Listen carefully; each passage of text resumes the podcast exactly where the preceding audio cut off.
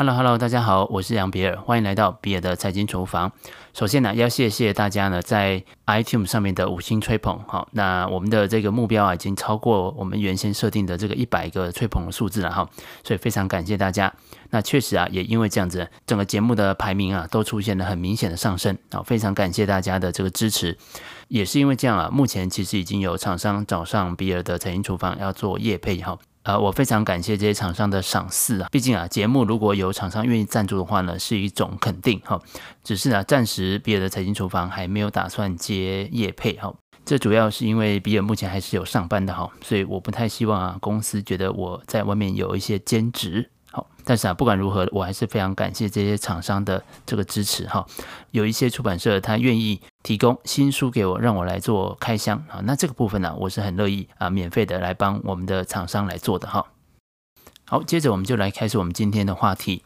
早期我在当营业员的时候，如果有时交易量不多啊，我就会站起身来看看在营业大厅为数不多的这些客户们到底盘中是在干什么。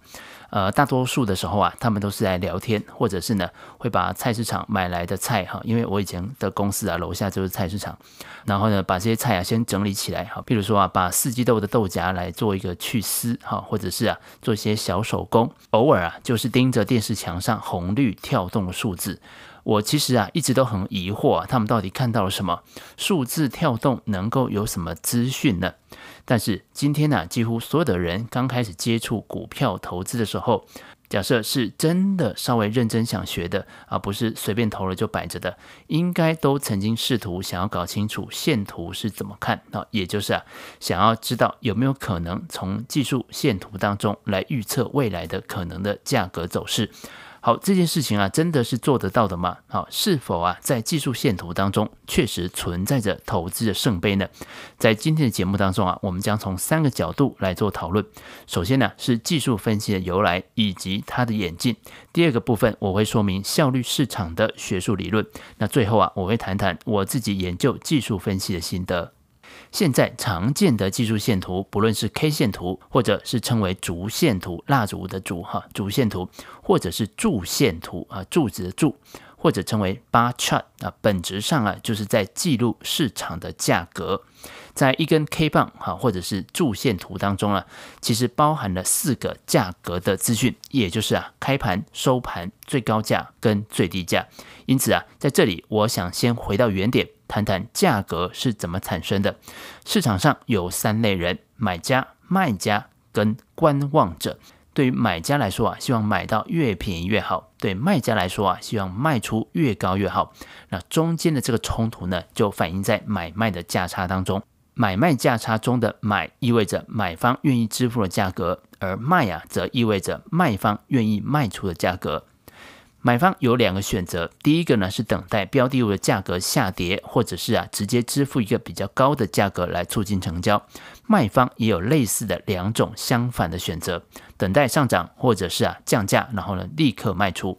而观望者的存在呢，则增加了买卖双方的压力。买方知道，如果他们过度的迟疑，那就会有买家插队抢走这个交易。那卖方啊，同样心知肚明。观望者的存在啊，迫使买卖双方快速报价。当双方的价格匹配的时候，就可以达成交易。那一根 K 棒啊，其实包含了从开盘到收盘的四种价格的资讯，其实呢，也可以反映出当天的买卖双方的博弈的过程。也因此啊，我们得到技术线图的第一个重要的观念：线图是由记录完成交易的价格所产生的。最早的技术分析师出现在十九世纪末二十世纪初，那最有名的就是查尔斯道跟威廉汉密尔顿。那这两位啊，也就是前后任的《华尔街日报》的编辑。汉密尔顿呢，在他出版的道氏理论当中，将道氏理论啊推向了顶峰。在一九二九年的大萧条之后，是技术分析的黄金时代。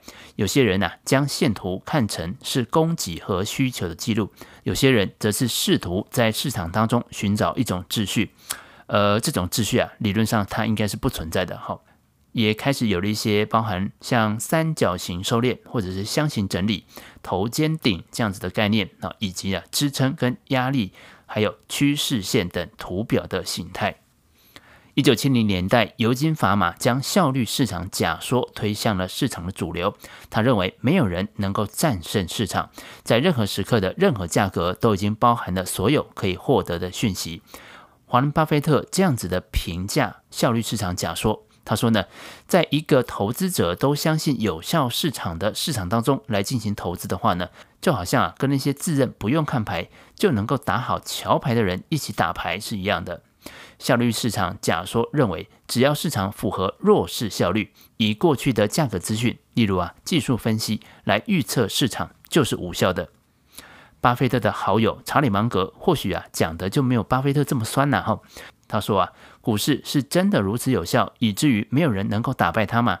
很明显的，有效市场理论啊，大体上是正确的。市场十分有效，很难有哪个选股的投资人可以光靠聪明跟勤奋就可以获得比市场平均报酬率高出许多的这个收益。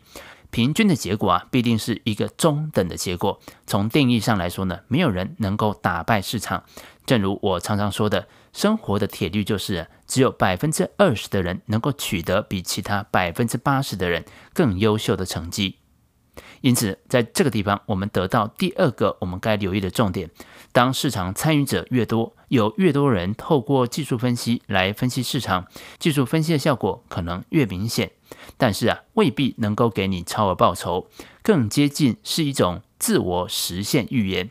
也就是啊，越多人相信，也就越影响他的投资行为，也就导致这个预言成真。相对的。在交易量不大的标的啊，或者是盘子不够深的市场，使用技术分析呢，就很有可能会被市场的鲸鱼给吞噬了。举例来说啊，现在的比特币或者是加密货币的市场啊，就是属于这种交易量不大，而且呢盘子也不够深的市场。市场上的技术分析多如牛毛，但是啊，我们大致可以分为三类。首先是趋势指标，那基本上啊，就是当趋势发生之后，可以提供你一个讯号，属于是同步或者是落后的指标。这些指标呢，就包含了移动平均线 （MACD 线）、动向指标 （DMI）、量能潮 （OBV）。接着呢，第二个部分呢，叫摆荡指标，有助于辨识行情的反转点。包括呢，这个 MACD 的这个柱状线，以及啊随机指标，也就是我们常说的 KDJ 动能指标、MTM 相对强弱指标、RSI 威廉指标等等。那摆荡指标的反应啊，会稍微快一点点，通常比趋势指标优先反转。最后是呢复合型的指标，例如新高跟新低的指标，以及啊买卖权的比例啊 Put Call Ratio。当然，我们今天并没有要仔细的去研究每一个技术指标的用途以及它的计算方式。回忆一下，刚刚坐在营业大厅的这些大妈们，她们到底盯着数字是在盯什么呢？显然啊，她们是无法在脑中快速的计算太复杂的公式的。因此呢，过去一段时间的价格应该是他们脑中啊会有印象的。这些他们脑中的数字的印象啊，也就会成为他们交易的基础点。那这个就会形成基本的支撑和压力。也因此呢，画趋势线呐，如果是那种斜斜的那种啊，应该是无效的，因为没有人会记得一个有斜率的位置。我的建议是呢，参考水平的趋势线，也就是啊一个特定价位。例如啊，前坡高点或者是前坡的低点，这通常啊会形成锚定效应，也因此呢会产生支撑或者是压力的效果。第二种啊，我经常使用的是移动平均线，因为啊那就是过去一段时间交易出来的价格的平均值。而你也知道嘛，大妈的脑子啊其实很难记得二十天前的价格，那更不用说是六十天前的。因此呢，指数移动平均线。EMA 的效果啊会更好，因为啊最近的价格权重会比较高，也就是啊大妈印象比较深刻，容易影响啊价格的走势。最后一个啊，我可以告诉你的技巧就是呢，专注着看一个二十日的 EMA，其实就可以解决你大多数的问题。突破就是转多，跌破呢就是翻空。讲白了之后呢，是不是整个技术分析很没有神秘感哈？当然呢，这个不是什么圣杯，也不是说呢一定就能够赚钱。但是啊，赚钱呢一定会符合这个规律。那至于啊辅助的其他资讯，我就建议你呢不要再看技术分析了。原因呢，我们在第九十三集的信息的正交性当中已经讲过了。